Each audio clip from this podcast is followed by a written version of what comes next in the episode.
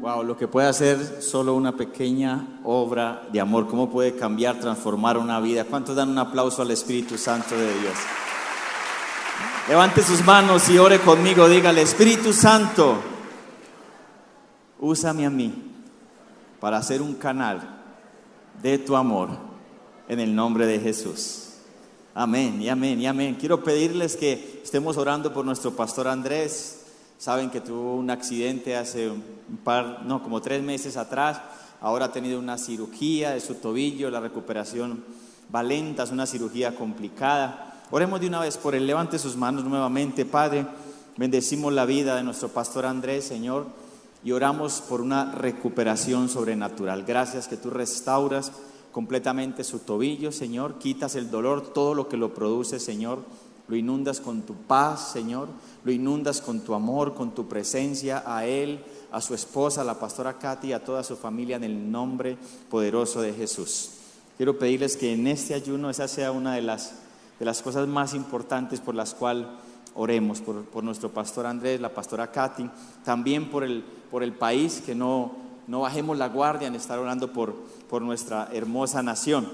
Y bueno, el enfoque del ayuno, ya voy a hablarles un poquito más. Pero estamos llegando al final de nuestra serie La vieja confiable y reitero que mi deseo con esta serie es que podamos tener un estilo de vida, de oración, de adoración y qué mejor que hacerlo cerrándola con un ayuno. Además, llega un momento donde la oración nos impulsa o nos lanza a la acción.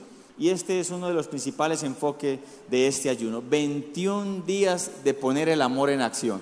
Pero no solamente esos, esos 21 días, eso es como la excusa, como, como cebar una bomba, para que empecemos a vivir un estilo de vida que son acciones de amor cada día. Todos vamos a estar conectados por, por Instagram, por Instagram de la iglesia, arroba comunidad MDE. Ya tenemos un post explicando todo lo que va a ser el ayuno y si tienes alguna duda, ahí mismo puedes, puedes escribirnos. Cada día vamos a estar enviándoles una o algunas opciones que usted puede tener para manifestar amor de alguna, de alguna forma. Usted puede ayunar como quiera. Eh, defina cuál es el ayuno, pero todos juntos vamos a estar enfocados en, hacer obras de que ponen el amor en acción. También quiero animarlos a que leamos un, un evangelio juntos. Podemos leer el evangelio de Juan, que tiene 21 capítulos, los 21 días de ayuno y que tengamos un cuaderno y un lapicero. Yo he aprendido que es mejor un lapicero corto que una memoria larga, donde podamos escribir lo que Dios nos hable en este ayuno. Y cada capítulo, cada día que leas un capítulo del libro de Juan, que puedas subrayar o escribir qué acciones hay en ese capítulo de la Biblia. ¿Qué acciones y que tú puedas también llevarlas a cabo? Cuando ayunamos, oramos, adoramos, leemos la, palabra, creo que eso produce un, gran efecto. Creo que el ayuno es un gran refuerzo a la oración y a la adoración. Leí una historia de un hombre que estaba conversando con Dios acerca de su grandeza y le preguntó, Dios, eh, ¿cuánto es un millón de, de años para ti? Y el Señor le respondió, hijo, un millón de años para mí es como un segundo. Y le dijo, ¿y entonces cuánto es un millón de dólares para ti? Y le dijo, un millón de dólares para mí es como un centavo. Y él se sonrió así de una forma como maliciosa y le dijo, ¿podrías regalarme un centavito? Y el Señor le respondió, espérame un segundito. Nunca hacemos un ayuno para manipular a Dios o para torcer la mano de Dios. No funciona. Hacemos un ayuno porque no solo no es porque queremos más cosas de Dios, sino porque queremos más de Dios. Cuando tenemos más de Dios, estamos más en contacto con su corazón, más alineado con sus anhelos, y entonces eso incrementa la fe. Y cuando incrementa la fe, hay cosas más poderosas que suceden. De hecho, Jesús dijo que hay milagros que solamente ocurren por la oración y por el ayuno. Entonces, ¿qué cosas hay que necesitamos romper en el espíritu a través del ayuno y de la oración? Que nos lleva a un mayor nivel de fe. También es muy importante que cuando uno está ayunando con una motivación correcta, eso lo lleva a uno a madurar. Y madurar es muy necesario, muchachos. Madurar es crear cada vez una mayor dependencia del Señor. Y cuando hay una mayor dependencia del Señor, cuando hay una mayor madurez, eso nos permite estar más firmes cuando nos sentimos frustrados y desilusionados, incluso con Dios, porque no responde nuestras oraciones como esperamos. Siendo honestos, ¿cuántos nos hemos frustrado, desilusionados con Dios cuando no responde como esperamos? Yo soy uno de ellos. Las oraciones no respondidas son una de las mayores pruebas de confianza. Podemos aún confiar en Dios, en que está de nuestra parte cuando no responde aún como queremos. Confiamos que tiene razones por encima de nuestras razones y que su plan es mejor que el nuestro. Yo me he sentido desilusionado y frustrado con Dios, de verdad. Porque en momentos de mi vida no respondió como yo esperaba. En el mejor momento de mi carrera no sanó mi rodilla. De hecho, aún no la ha sanado. Pero ya estoy bien con eso, no hay problema. No me dio tiempo o no tuve el tiempo de despedirme de mi abuela cuando ella murió. Estaba muy lejos, ni siquiera pude regresar hasta unos días después. Y eso me desilusionó y me frustró. Es más, me ofendí con Dios porque no, no, no entendía y no significa que ahora entiendo la forma en que Él procedió. Creo que hay muchas cosas que no nos van a ser reveladas hasta que estemos allá con Él. Y quizás cuando estemos allá con Él, vamos a dar muchas gracias por muchas oraciones que Él nos respondió.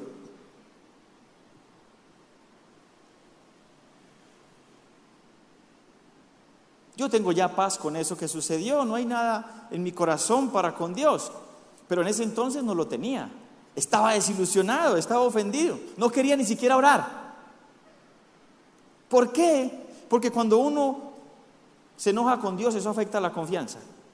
Y eso no solo me ha pasado a mí, le ha pasado seguramente a la mayoría o a todas las personas. Perder un ser querido por el que estaban orando. Tener una quiebra en su empresa, en su vida. Enfrentar un divorcio, una enfermedad, hay cosas que pueden ofendernos para con Dios. No porque Dios nos ofenda, porque nosotros nos ofendemos. Y aquí es donde va el segundo propósito del ayuno. Y es muy, muy importante. El primero, ¿cuál es? Las acciones de amor, ¿cierto? El segundo es pedirle al Señor que examine nuestro corazón y que nos dé un corazón cada vez más puro. La pureza y la santidad es muy importante. Pero también tener un corazón libre de falta de perdón que conduce al resentimiento, del resentimiento al odio y del odio a la amargura. Muchas veces consciente o inconscientemente hacemos escalas de pecado. Entonces cuando hablamos de pureza sexual, inmoralidad, Pensamos que eso es algo mucho más grave que guardar resentimiento en el corazón. Y yo voy a mostrarles lo grave, lo delicado que es guardar resentimiento en el corazón. Y eso va a poner en la misma balanza cualquier otro pecado, porque estorba la gracia de Dios. Vamos a ir a Hebreos 12, 14 y 15. Présteme bastante atención porque es muy importante este propósito dentro del ayuno, como lo son las 21 obras o acciones de amor. Hebreos 12, 14 y 15. Vamos con el 12 primero. Esfuércense, esfuércense es que ir más allá de las fuerzas, ¿cierto?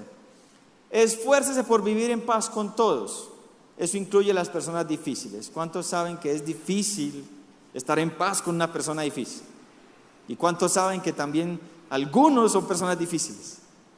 ¿Sí o no? Esfuércense. Y después dice, y procuren, diga conmigo, procuren. Llevar una vida como santa. ¿Qué estamos pidiendo a Dios? Pureza, ¿cierto? Santidad. Porque los que no son santos no verán a Dios. No está solamente hablando de no ver a Dios cuando partamos de este mundo, sino de que el pecado nubla la visión de Dios. Y no podemos tener la dirección de Dios y no podemos ver los propósitos de Dios y no podemos ver los ojos de Dios cuando estamos llevando una vida de pecado, los sueños de Dios, perdón. Entonces, versículo 15. Cuídense unos a otros para que ninguno de ustedes deje de recibir la gracia de Dios. Ojo que eso es clave. ¿Qué le pasa a una persona que deja de recibir la gracia de Dios? La gracia de Dios es todo, muchachos. Todo. Ahora hay que entender. Una vez hicieron una encuesta y 98% de las personas dijeron que la gracia era salvación y perdón de pecados. Correcto. Pero eso es solo el 50%. El otro 50%, que solo lo dijo el 2%, es que la gracia de Dios es el empoderamiento para vivir una vida de pureza, santidad y hacer lo que Dios quiere que hagamos en este mundo. Y además de eso, la gracia de Dios es el favor de Dios. Y el favor de Dios es el que te da lo que demoraría 50 años, es el que te permite alcanzar las promesas de Dios. Si la gracia de Dios es estorbada, entonces ¿qué pasa? ¿Y cómo se puede dejar de recibir esa gracia de Dios? Mira eso. Cuídense unos a otros para que ninguno deje de recibir la gracia de Dios. Tengan cuidado de que no brote ninguna raíz venenosa de amargura, la cual los trastorne a ustedes y envenene a muchos. Una raíz de amargura es la que pone un bloqueo en la gracia de Dios. Y empieza tan sencillo como una falta de perdón. ¿Entienden lo delicado que es? Y por eso estamos diciéndole al Señor no solamente purifícame en este ayuno de mis pecados, sino muéstrame si hay alguna raíz de amargura en mi corazón. Y esa raíz de amargura dice que trastorna, te voltea la mente, y empieza a contaminar a otros. ¿Y sabe por qué empieza a contaminar a otros? Porque cuando alguien tiene una amargura, lo que sale de su boca es... La amargura le da una ventaja al diablo sobre tu vida.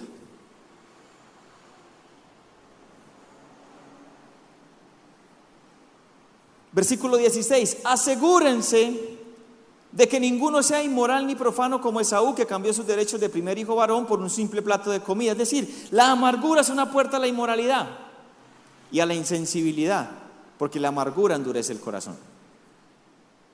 Por eso es tan importante decirle, Señor, examíname como dijo David en el Salmo 139, 23 y 24, examíname, oh Dios, conoce mi corazón, pruébame, conoce mis pensamientos, todo eso que me inquieta, señálame cualquier cosa en mí que te ofenda y guíame por el camino de la vida eterna. Dice, cualquier cosa, lo más mínimo que te ofenda a Dios, muéstramelo. Eso requiere una gran dosis de humildad y de valentía. Porque créanme chicos, chicas, Muchos de nosotros estamos sinceramente equivocados y no lo sabemos. Y no lo vamos a saber hasta que nos expongamos delante del Señor. Se sorprendería, como me he sorprendido yo, de creer en algunas cosas que he tenido la razón y no tenerla por ningún lado. Y cuando uno se pone delante de Dios, se sorprendería esposa, se sorprendería esposo de creer que su cónyuge es el problema y Dios decirle, usted es el problema. Pero eso solo ocurre cuando uno se pone delante del Señor. Se sorprendería creer que su papá es el problema y serle usted hijo. O serle usted padre y no su hijo. Pero eso solo ocurre cuando se tiene la humildad y la valentía de exponernos delante de Dios. Todos los que queremos agradar a Dios tenemos tres enemigos. ¿Cuáles son? Satanás, la carne y el mundo. Y lo delicado es que el diablo es satánico, la carne es carnal y el mundo es mundano. Pero ninguno de esos tres es mayor que el que está en nosotros, que se llama el Espíritu Santo de Dios. Ninguno, ni los tres juntos.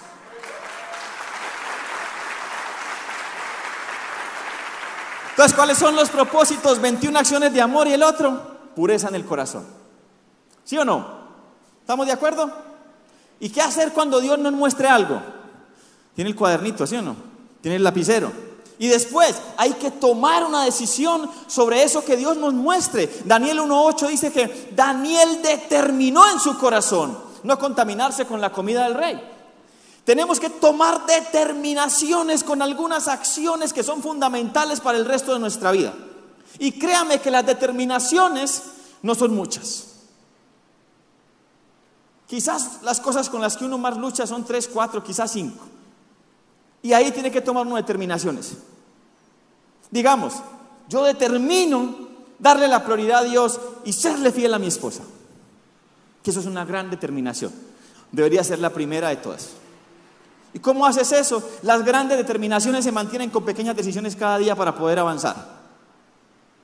¿Cuáles son las pequeñas decisiones de esas determinaciones? Cada que organice mi agenda, ¿quién debe estar primero? Punto, Dios.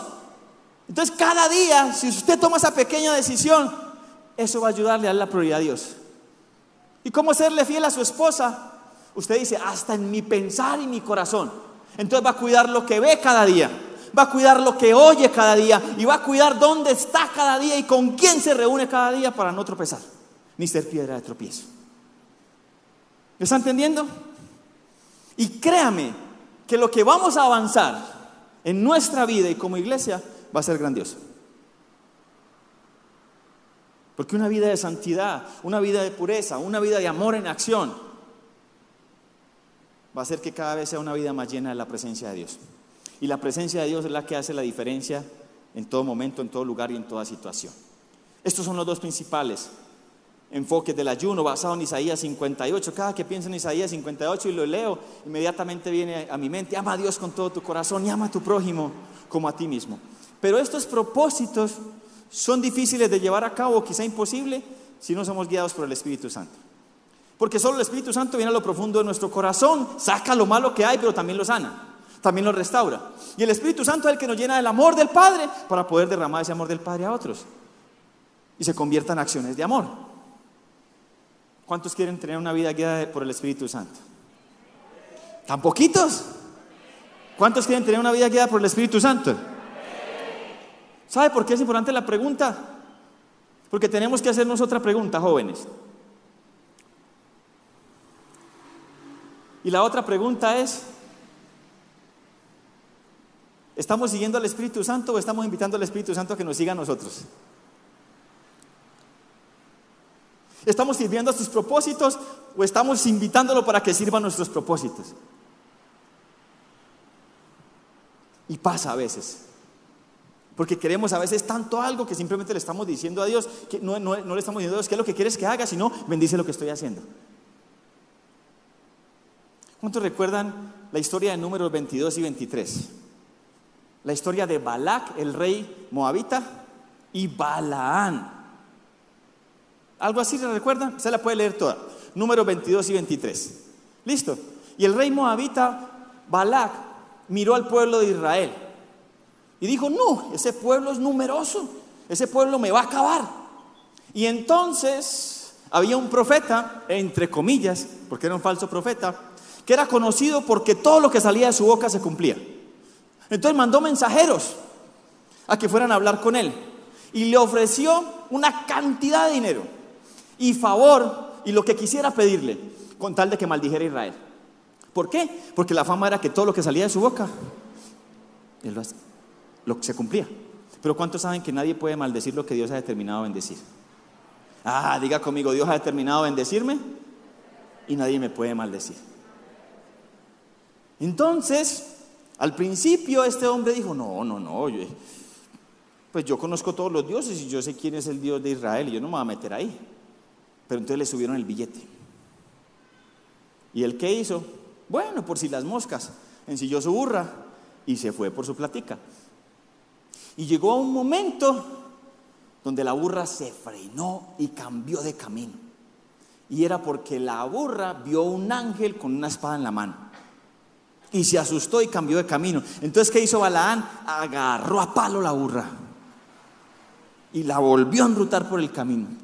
Pero el ángel volvió y apareció con la espada en la mano. Entonces, ¿qué hizo la burra? Lo pegó contra un peñasco. Y le apretó los pies. Y él se enojó más. ¿Y qué hizo?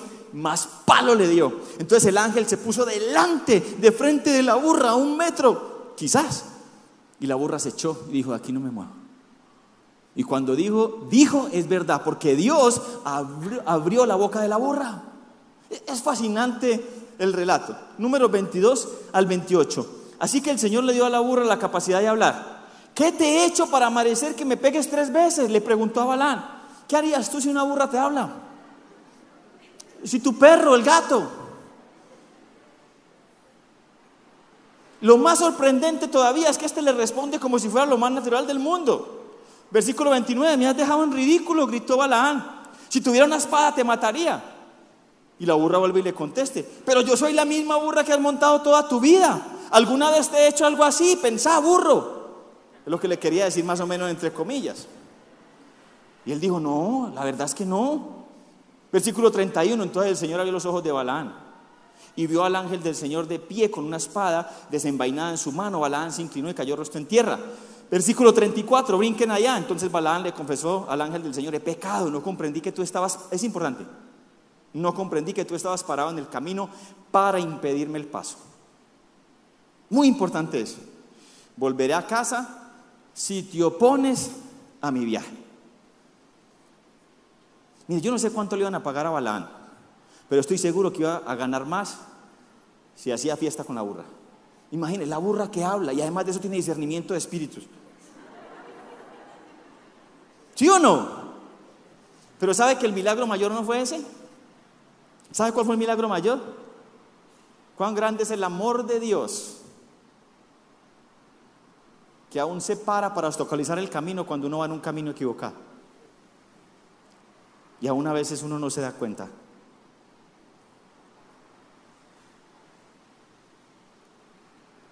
Ese es el amor de Dios. Por eso digo que muchas veces quizás la mejor respuesta es no, pero no lo entendemos. Y quizás en el cielo vamos a comprender, uy, gracias porque no contestaste esa oración. Eso también me muestra que, anhelo tiene Dios de guiarnos, de mostrarnos el camino por donde debemos ir. Romanos 8 dice que todos los que son guiados por el Espíritu de Dios son hijos de Dios. Y Dios es el que abre y cierra puertas. Apocalipsis 3, 7 al 8 escribe esta carta al ángel de la iglesia de Filadelfia. Qué increíble. Balaán se postra y el ángel no le dice que se levante. Y Apocalipsis 3, 7, 8 escribe esta carta al ángel de la iglesia de Filadelfia. Este es el ángel de aquel que es santo y verdadero, el que tiene la llave de David. Lo que él abre, está hablando del Señor Jesucristo, nadie puede cerrar y lo que Él cierra nadie puede abrir. Yo sé todo lo que haces, esta es una palabra para alguien aquí. Yo sé todo lo que haces y te he abierto una puerta que nadie puede cerrar. Alguien está pidiendo una palabra y Dios le está diciendo, te he abierto una puerta que nadie puede cerrar. Y voy a describir ese alguien. Voy a describir ese alguien. Tienes poca fuerza, sin embargo, has obedecido mi palabra y no negaste mi nombre. Ahora sí, dale un fuerte aplauso al Señor.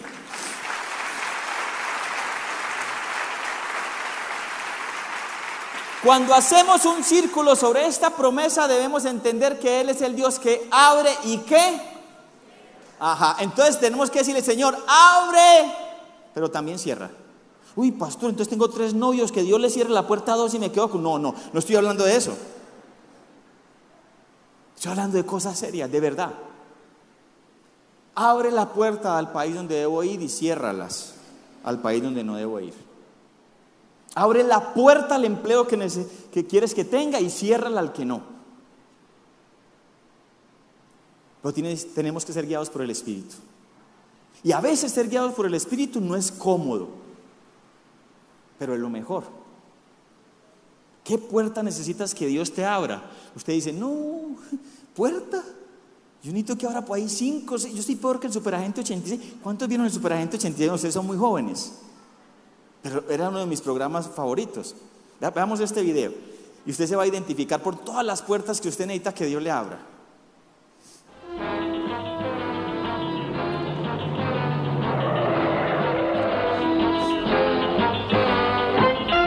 Superagente 86.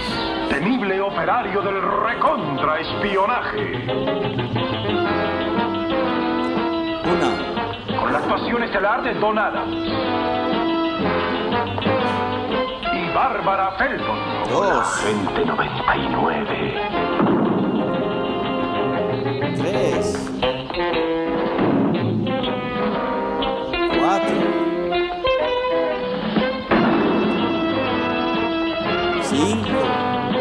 Además de eso, dice, señorita, una llamada de emergencia al cielo.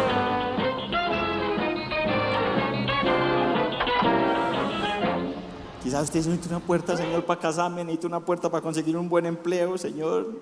Necesito una puerta para viajar, otra puerta para la luna de miel. Pero Él es el Dios que abre y cierra puertas.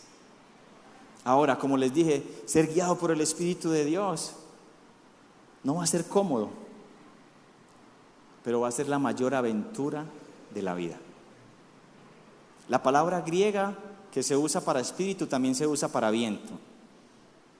Cuando Jesús está hablando con Nicodemo, hablando de nacer de nuevo, mira lo que Jesús le dice en el versículo 8 de Juan 3. El viento sopla, la palabra viento también es para qué? Espíritu. El viento sopla, o sea, el espíritu sopla hacia donde quiere. No necesariamente es a donde yo quiero, hacia donde quiere. De la misma manera que oyes el viento, necesitamos escuchar al espíritu, pero no sabes de dónde viene ni a dónde va. Tampoco puedes explicar cómo las personas nacen del espíritu. El Espíritu Santo va a llevarnos a lugares que no habíamos imaginado, por caminos que ni siquiera sabíamos que existían. Y nos va a hacer cosas que para nosotros no tienen sentido. Eso no es cómodo. Pero esa es la mayor aventura de la vida. Yo no sé si a ustedes les pasa que uno muchas veces se obsesiona con la voluntad de Dios. Uno quiere conocer la voluntad de Dios en todo. Y sabe, en cierta forma a veces, eso que revela del corazón, sí queremos conocer la voluntad de Dios, pero también revela que queremos ir sobre seguro en todo. Y es imposible conocer la voluntad de Dios a plenitud. Porque, ¿cómo nos enseñó ahora Jesús? Que se haga tu voluntad, ¿cómo es dónde? ¿Y cuántos saben cómo es en el cielo todo? No sabemos. Entonces, conocer la voluntad de Dios a plenitud, no. Entonces, por eso creo, creo yo, en mi humilde opinión, que Jesús dijo, les dejo el Espíritu Santo. Él les va a recordar lo que les he dicho, Juan 14, lo que está en la palabra, lo que he hablado. Y en Juan 16, Él le va a mostrar lo por venir. No sabemos todo lo por venir. El viento sopla, no sé dónde viene y yo no sé a dónde va. Pero así somos los que somos nacidos del Espíritu. Yo le decía a los líderes que yo tengo una visión hacia los próximos 20 años y les abrí mi corazón en todo lo que quiero ver como iglesia. Pero también fui honesto y les dije, yo no sé cómo vamos a hacer muchas de esas cosas. Lo único que sé es que el viento sopla. Yo no sé de dónde viene, y hacia dónde va. Lo que sí sé es que el Espíritu Santo nos va a guiar.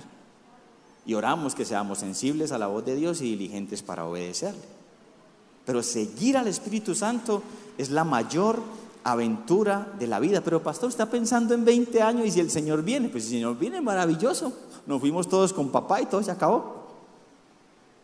Pero hay que planear como si tuviéramos 100 años por delante y vivir cada día como el regalo que es con el gozo de saber lo que Dios nos ha dado, de saber a dónde vamos y el privilegio que tenemos de servirle sobre esta tierra. ¿Estamos bien hasta ahí? La, la, vida guiada por el Espíritu Santo, jóvenes, jovencitas, no es una vida aburrida. Es una aventura. Si como cristianos vivimos aburridos, no estoy diciendo que uno en algún momento no se pueda aburrir, pero si como cristianos vivimos aburridos, puede ser que no estamos siguiendo al viento.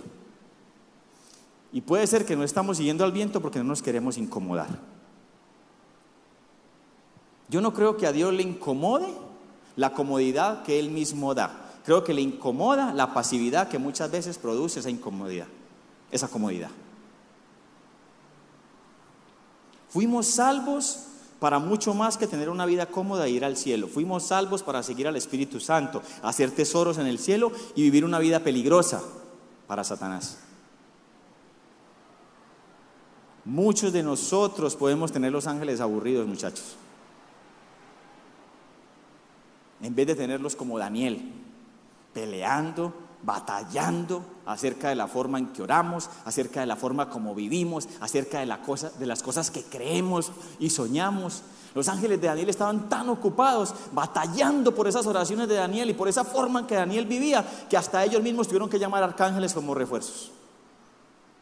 Pero puede ser que muchos de nosotros tengamos nuestros ángeles así, porque tenemos una vida pasiva, porque tenemos una vida cómoda y muchas veces no nos queremos incomodar.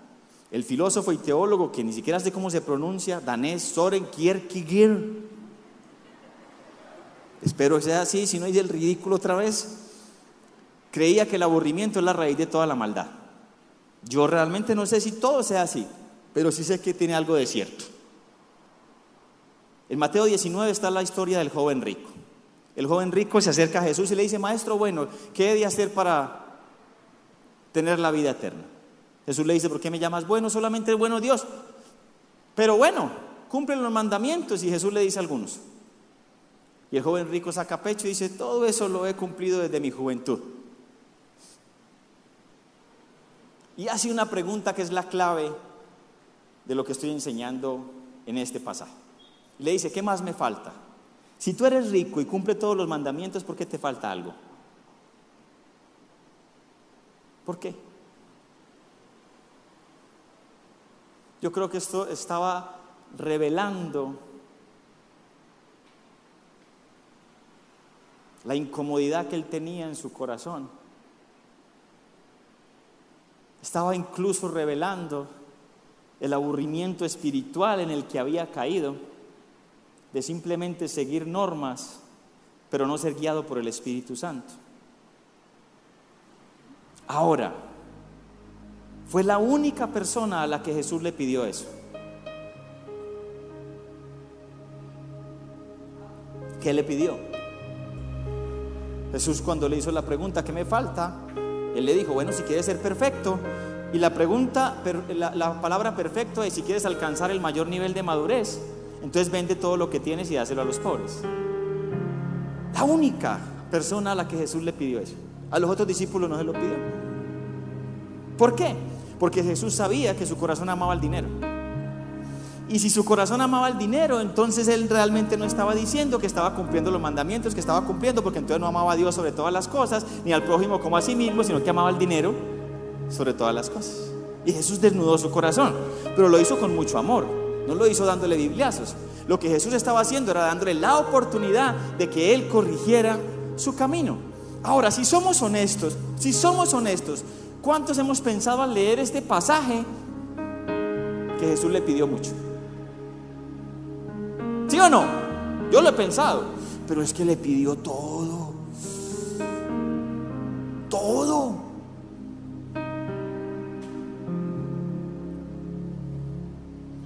Y es un asunto de óptica, de enfoque.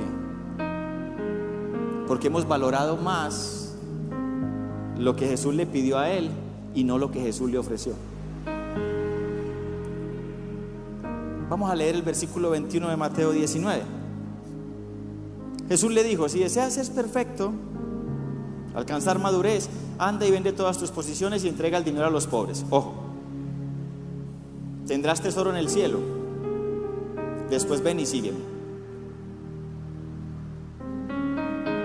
Tesoro en el cielo, después ven y sígueme. Ven y sígueme. Jesús no lo dijo a muchas personas. Pero a los que lo dijo y lo hicieron, su vida cambió para siempre.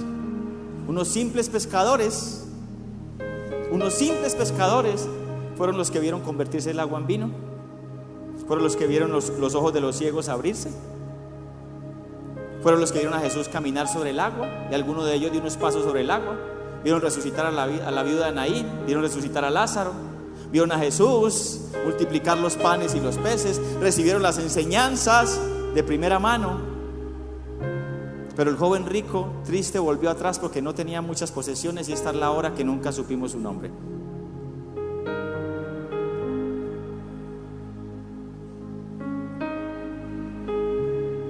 ¿De qué le sirve al hombre ganar el mundo si pierde su alma? ¿De qué sirve tener todo y no estar siguiendo al que todo te lo dio? Jesús voltea y triste dice, qué difícil es para un rico entrar en el reino de los cielos. Y Pedro dice, entonces ¿quién podrá salvarse? Jesús no dijo imposible, dijo difícil. Porque él dijo, para los hombres es imposible, pero para Dios todo es posible. Porque no se trata de que sea rico o pobre, sino que se trata de mi gracia, que nada estorbe la gracia de Dios en nuestra vida. Entonces Pedro hace otra pregunta, porque ustedes saben cómo era Pedro. Ah, y nosotros lo hemos dejado todo para seguirlo a usted. Y a Jesús no le incomodó. Pedro estaba preguntando por recompensas y a Jesús no, no le incomodó. Y Jesús le dice que va a tener una recompensa espiritual en los cielos, pero también le dice, todo el que haya dejado algo por mí, por mi causa, recibirá en esta vida cien veces más y la vida eterna. Lo que Jesús le estaba pidiendo al joven rico era nada comparado con lo que Jesús le estaba ofreciendo. ¿Sabe, sabe que el historiador Eusebio siguió los viajes de los discípulos? En una época donde no se viajaba más de 60 kilómetros hacia la, hacia la redonda, Pedro viajó por mar hasta Italia, Juan fue a parar a Asia Menor, Jacobo llegó a España e incluso Tomás hasta la India. Y todos ellos trastornaron el mundo. ¿Por qué? Porque todos fueron guiados por el Espíritu Santo. Levántese y denle un aplauso al Espíritu Santo. Que sea un fuerte aplauso de honra, de gratitud. No, más fuerte el aplauso. Más fuerte.